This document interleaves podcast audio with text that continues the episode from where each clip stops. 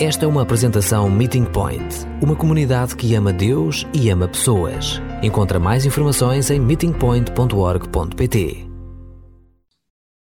Hoje já cantamos coisas tão profundas quanto se na escuridão me perder, pelo teu nome vou clamar. Conheces-me bem, tu sabes como sou, não há como me esconder de ti pois sempre sabes onde estou. E acabamos de afirmar também cantando: sonda-me, quebranta-me, transforma-me, enche-me e usa-me, pois eu quero ser usado da maneira que te agrade, em qualquer hora e em qualquer lugar. Creio que não temos dúvidas, nenhum de nós, na posse das nossas faculdades, do lugar em que nos encontramos agora. Uh, creio que todos aqueles que me veem e escutam têm, digamos, estes sentidos apurados no momento. Conseguem olhar à sua volta, ver onde estão, conseguem escutar-me e nesta dimensão que nos é proporcionada, creio que conseguiríamos dizer com precisão onde estamos fisicamente.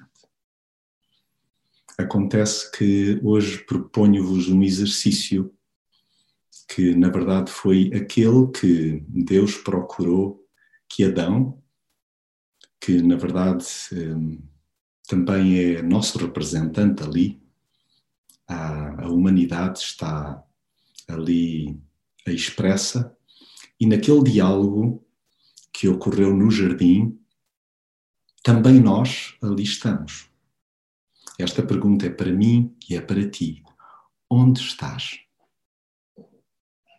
E na viagem que vamos fazer pela Escritura, para que não pensemos que nós somos muito diferentes de Adão, socorri-me para que eu não tivesse escapatória, estou a falar de mim, socorri-me de alguns encontros, de alguns diálogos que diferentes personagens ao longo da história tiveram com Deus Pai, com Deus Filho, e onde a pergunta, hum, de alguma maneira, acabava por, tendo certas nuances distintas, ser a mesma. Onde estás, minha ovelha amada? Onde estás? Quando olhamos para Gênesis 3:9, o texto bíblico diz-nos: O Senhor Deus chamou pelo homem e perguntou: Onde estás? E a resposta, na verdade, poderia ser no jardim. Eu estou no jardim. Bom, talvez sendo um pouco mais preciso, eu estou atrás de um arbusto. Mas essa não era, de facto, a resposta que Deus procurava. A pergunta incômoda do Senhor, e se repararem no verso 8 e no verso 10, percebe-se que foi a voz do Senhor que trouxe incômodo a Adão. É uma interrogação banal. Digamos que em dias anteriores, para Adão, esta era uma pergunta banalíssima sem qualquer tipo de constrangimento. Mas agora ela ganhou muito significado, porque, de alguma maneira, era como se Deus estivesse a convidar Adão a situar-se dentro dele mesmo. Adão, onde estás? O Samuel Lúria, na sua música Vem por mim, diz a dada altura: Até parado me sei perder. Gostava que cada um de nós, no seu quarto, eventualmente sentados ou deitados, acompanhados ou sozinhos, nós pudéssemos dar-nos conta no nosso íntimo: onde estou eu? No jardim, num lugar florido, num lugar embelezado, num lugar cômodo, num lugar que, aos olhos dos outros, é até invejável mas será que porventura estarei eu, tal como Adão, escondido atrás de um arbusto, com medo, incomodado com a voz do Senhor? Pergunto para mim mesmo, respondendo com uma pergunta ao questionamento de Deus: onde estás? Será que eu estou escondido com medo das consequências? Avançamos um pouco e gostava que olhássemos para o encontro que Caim teve com Deus, ou que Deus teve com Caim. Leio em Gênesis 4, 5 a 7. Mas não ficou satisfeito com Caim, nem com a sua oferta. Fala-se-nos de Deus aqui. Por isso, Caim ficou muito irritado e de má cara. Deus disse-lhe então: Por que é que te irritaste assim e ficaste com tão má cara? Se te comportares bem, podes andar de cabeça erguida, mas se te comportares mal, tens o pecado a espreitar à porta, procurando vencer-te. E contudo, tu podes dominá-lo. Onde estás, Caim? No campo? Eu estou no campo. Mas na verdade ele estava no campo, irritado e amoado com Deus, zangado com o meio mundo, na verdade, era o meio mundo mais chegado a ele, era com o seu próprio irmão. Zangado com o meio mundo, incapaz de pôr a mão na minha consciência. É onde estou, Deus, agora.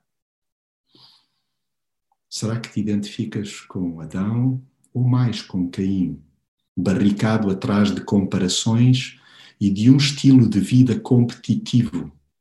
É-te insuportável lidar com o modo como Deus acaba por exprimir o seu agrado ou desagrado com o que fazes. A pergunta que coloco para mim mesmo é: estarei eu prestes a cometer uma loucura? Em Gênesis 17, 1 e 2, e também no verso 17, fala-se-nos de um encontro que Deus teve com Abraão. Imagine-se, com 99 anos de idade que ninguém se ponha de fora, porque todos estamos a coberto desta idade. Quando Abraão tinha 99 anos de idade, o Senhor apareceu-lhe e disse-lhe: Eu sou o Deus Supremo, o Deus Todo-Poderoso. Imaginem, aos 99 anos, Abraão ouvir isto: Anda na minha presença e Abraão, ser perfeito. Eu vou estabelecer uma aliança contigo, vou dar-te uma descendência muito numerosa. Abraão inclinou-se e sorriu, pensando no seu íntimo. Será que pode nascer um filho de um pai de 100 anos? Será que Sara vai mesmo ter um filho aos 90 anos? Onde estás, Abraão? Em casa? Cansado de esperar e completamente descrente. É onde estou, Deus. Estou, inclusive, bloqueado nas limitações que sinto na pele. E alguns de nós podemos rever-nos tanto em Abraão. Talvez a pergunta para nós, em jeito de resposta à que Deus nos coloca, seja: estarei eu fechado em dúvidas e pouco aberto a um milagre? Repito, estarei eu fechado em dúvidas e pouco aberto a um milagre? Ainda em Gênesis, no capítulo 37, há um encontro marcante e indelével, que é inspirador, tal como os que narrei há pouco até aos dias de hoje. E diz assim, em Gênesis 37, versos 2 a 4, e depois saltando para o capítulo 39, versos 5, 7 a 9. Ia contar ao pai o mau comportamento dos irmãos. Israel gostava mais de José do que qualquer outro filho, por ter nascido quando ele já era mais velho, e ofereceu-lhe uma capa muito vistosa. Ao verem os seus irmãos que o pai gostava mais dele do que de qualquer um dos outros, começaram a detestá-lo e nem sequer o saudavam. Desde que José ficou encarregado da casa de Potifar e de todos os seus bens, o Senhor abençoou a casa daquele egípcio em atenção a José. Em tudo se notava que o Senhor o abençoava, tanto em casa como nos campos. Por isso, depois de algum tempo, atraiu os olhares da mulher de Potifar e esta pediu-lhe para dormir com ela. José recusou e replicou à mulher do seu amo: Repara que comigo, aqui, o meu amo nem sequer se preocupa com os assuntos de casa. colocou tudo ao meu cuidado. Não há ninguém aqui em casa que esteja acima de mim. Está tudo sob o meu poder, exceto a senhora, que é mulher dele. Como é que eu posso fazer uma coisa dessas cometendo um pecado contra Deus? Onde estás, José? Onde estás? A trabalhar que nem um escravo? É onde estou, a trabalhar que nem um escravo. Mas emaranhado nas memórias de uma infância atribulada, perseguido pela injustiça. E mais, Deus, onde estou? A sentir-me provado em série até à medula. Já não aguento. Talvez a pergunta com a qual retrucamos a que Deus nos coloca onde estás, a nossa seja onde estou? Cercado. Mas lembrado que o Pai tudo vê? Será que me recordo como José que o Pai tudo vê? Um pouco mais adiante, no livro seguinte, o segundo da Escritura, em Êxodo, o texto fala-nos de um encontro longo, prolongado entre Deus e Moisés. Então Moisés disse a Deus: Quem sou eu para me apresentar diante do Faraó e tirar do Egito os filhos de Israel? Porém Moisés respondeu: mas olha que quando eu disser aos israelitas que o Deus dos seus antepassados me enviou para junto deles, eles vão perguntar-me como é que ele se chama. Que é que eu lhes digo? Então Moisés disse ao Senhor: Ó oh, meu Senhor, eu não tenho facilidade de falar. Isto não é de ontem, nem desde que tu estás a falar com este teu servo. Mas sempre que tenho de falar, trava-se-me a língua na boca. O Senhor respondeu: Quem é que deu a boca ao homem? Quem o faz ser mudo, ser, surdo, cego ou ter vista? Não sou eu o Senhor? Vai, pois, que eu darei força à tua palavra e te ensinarei o que deves dizer. Moisés insistiu: Por favor, ó meu Senhor, envia outra pessoa em vez de mim. Onde estás, Moisés? Onde estás? No deserto, perto de Horeb. É bom lembrar que Horeb significa o monte de Deus. Onde estás, Moisés? No deserto, perto do monte de Deus, atolado nos erros passados e diminuído na minha autoimagem. É onde estou. Estou perto, Deus, estou perto. Mas os erros do meu passado pesam no meu coração. E hoje a minha autoimagem ainda é afetada. No fundo, Deus perguntas-me onde estou e eu digo-te, enfiado nas minhas incapacidades. Talvez a pergunta com a qual respondemos a Deus seja: Onde estou? Perguntas Deus. A passar a pasta que me foi confiada? Talvez. Talvez esteja a passar a pasta para quem eu julgue que tenha mais competência para fazer aquilo que me pedes a mim. Há um relato lindíssimo no livro de Ruth. Leio dois dos últimos versos do capítulo 1 do livro de Ruth, o verso 20 e o verso 21. Noemi respondeu-lhes: Não me chamem Noemi, chamem-me Mara, porque o Todo-Poderoso tem-me dado uma vida cheia de amargura. Quando saí daqui levava abundância, mas o Senhor fez-me voltar de mãos vazias, porque me chamam agradável se o Senhor Todo-Poderoso se voltou contra mim e me tem afligido tanto. Onde estou? Acabada de regressar à casa do pão. Sim, acabada de regressar a Belém, mas agarrada ao lado escuro da minha história. É onde estou, Deus. Perguntas-me onde estou? Eu, de facto, voltei para a casa do pão mas as consequências foram duras. Sim, onde estou, azeda comigo e com os outros. Sim, revoltada contigo. Sim, talvez esteja. Não, não é talvez. Sim, admito que estarei a ler a história ao contrário. Onde estou? Responde com uma pergunta, Deus. Encostada a um canto, com pena de mim? Sim, por certo é assim que me encontro. Mais adiante, lemos no livro segundo de Samuel, no capítulo 12, um relato que ainda hoje à distância é embaraçoso até para nós, quanto mais para o envolvido. O Senhor enviou o profeta Natan para ir ter com Davi. O profeta foi ter com ele e disse-lhe: Havia dois homens numa cidade, um rico e outro pobre. O rico possuía grande quantidade de ovelhas e vacas, mas o pobre não tinha senão uma ovelhinha que tinha comprado. Ele mesmo lhe dava de comer e a ovelha ia crescendo na companhia dele e dos filhos. Comia da sua comida, bebia do seu copo e dormia no seu colo. Era para ele como se fosse uma filha. Certo dia, chegou um hóspede à casa do homem rico e este não quis tocar nas suas muitas ovelhas e bois para oferecer de comer ao seu visitante. Resolveu tirar a ovelhinha ao homem pobre e preparou-a para a refeição do seu hóspede. Davi encheu-se de furor contra aquele homem e disse a Natan: Juro-te pelo Senhor, Deus vivo, que quem fez tal coisa merece a morte. Deve pagar quatro vezes o valor da ovelhinha, porque agiu sem ter mostrado nenhuma compaixão. Então Natan disse-lhe: Esse homem és tu. Onde estás, Davi? No palácio.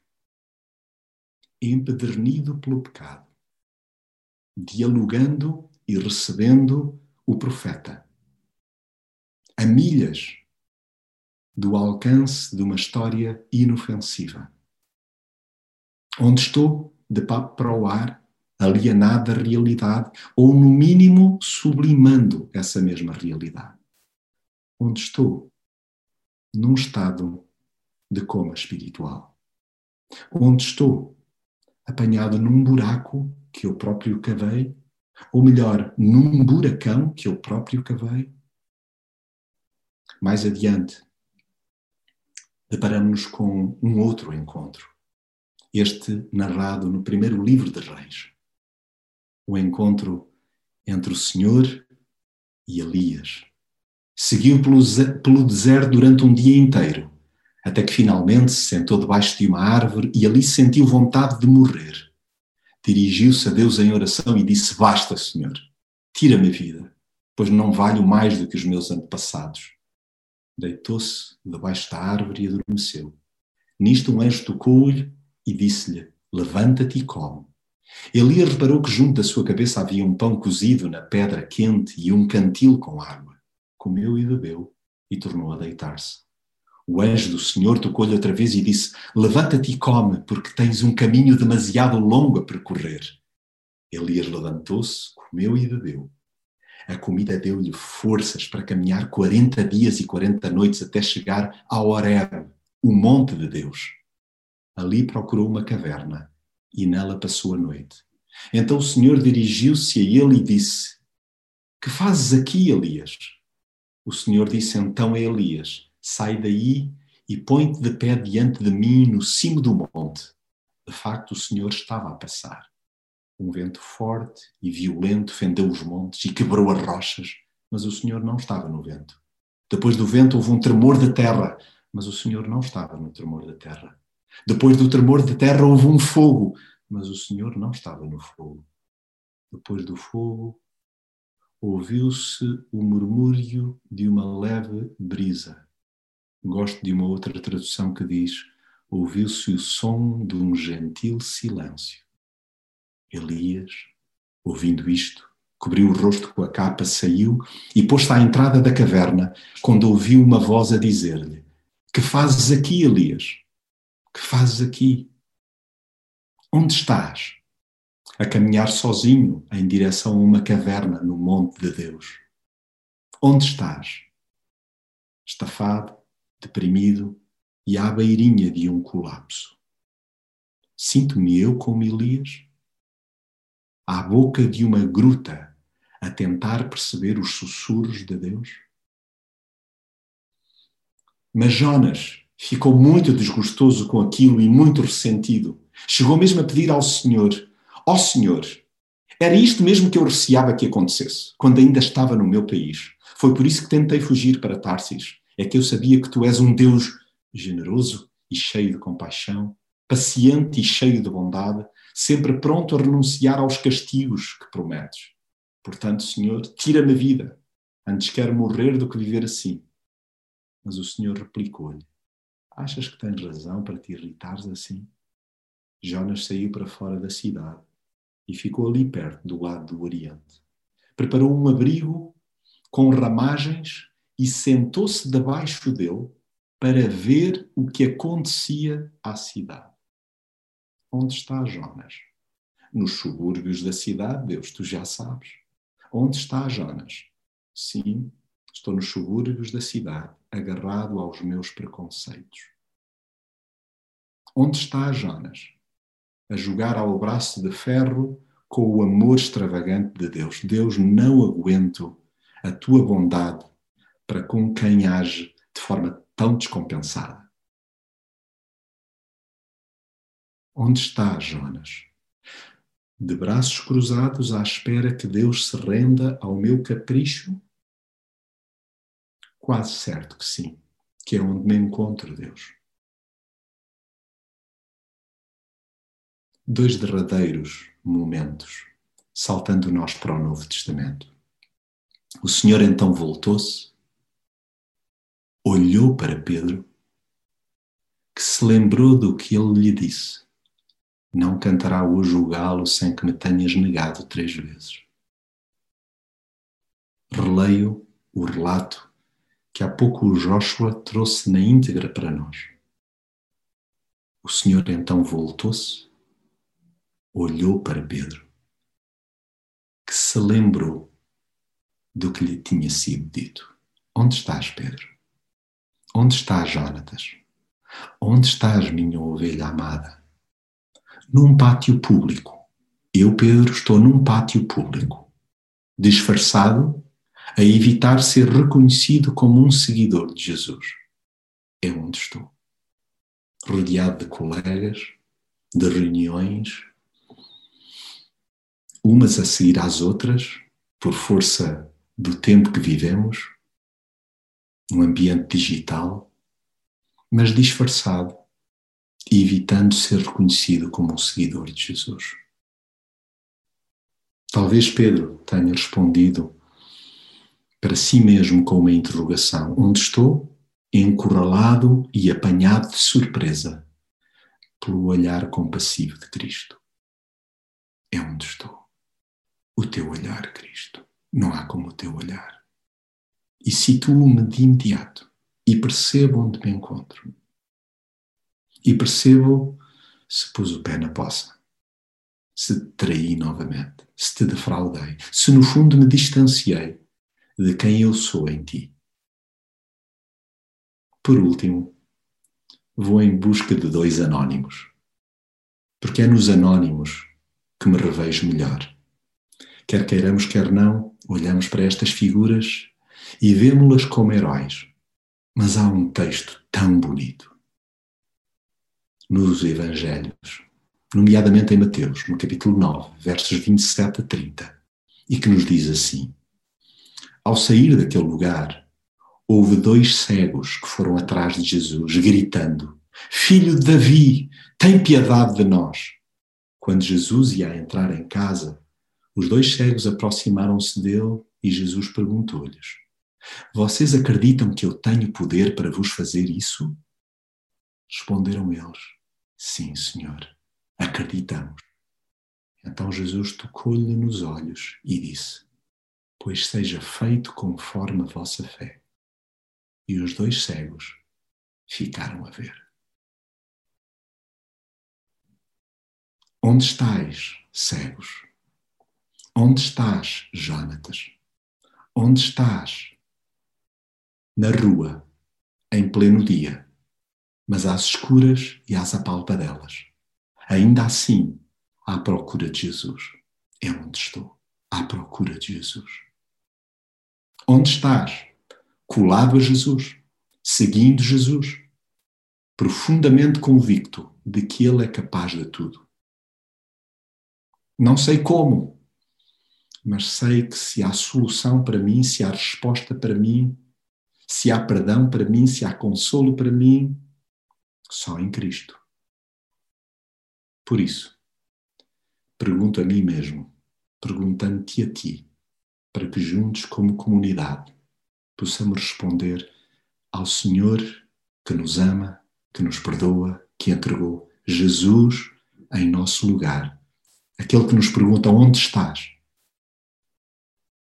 Quem dera que cada um de nós possa responder a caminho de casa e a ver como deve ser, a caminho do Pai, a caminho do seu colo, já com uma nova vista, já compreendendo que a despeito do erro, a despeito do pecado, a despeito da rebeldia, a despeito das dúvidas, sou amado, estou perdoado e agora vejo. Vamos guardar um tempo de quietude para que possamos nós, individualmente, no silêncio do nosso coração, responder ao Senhor: Onde estás?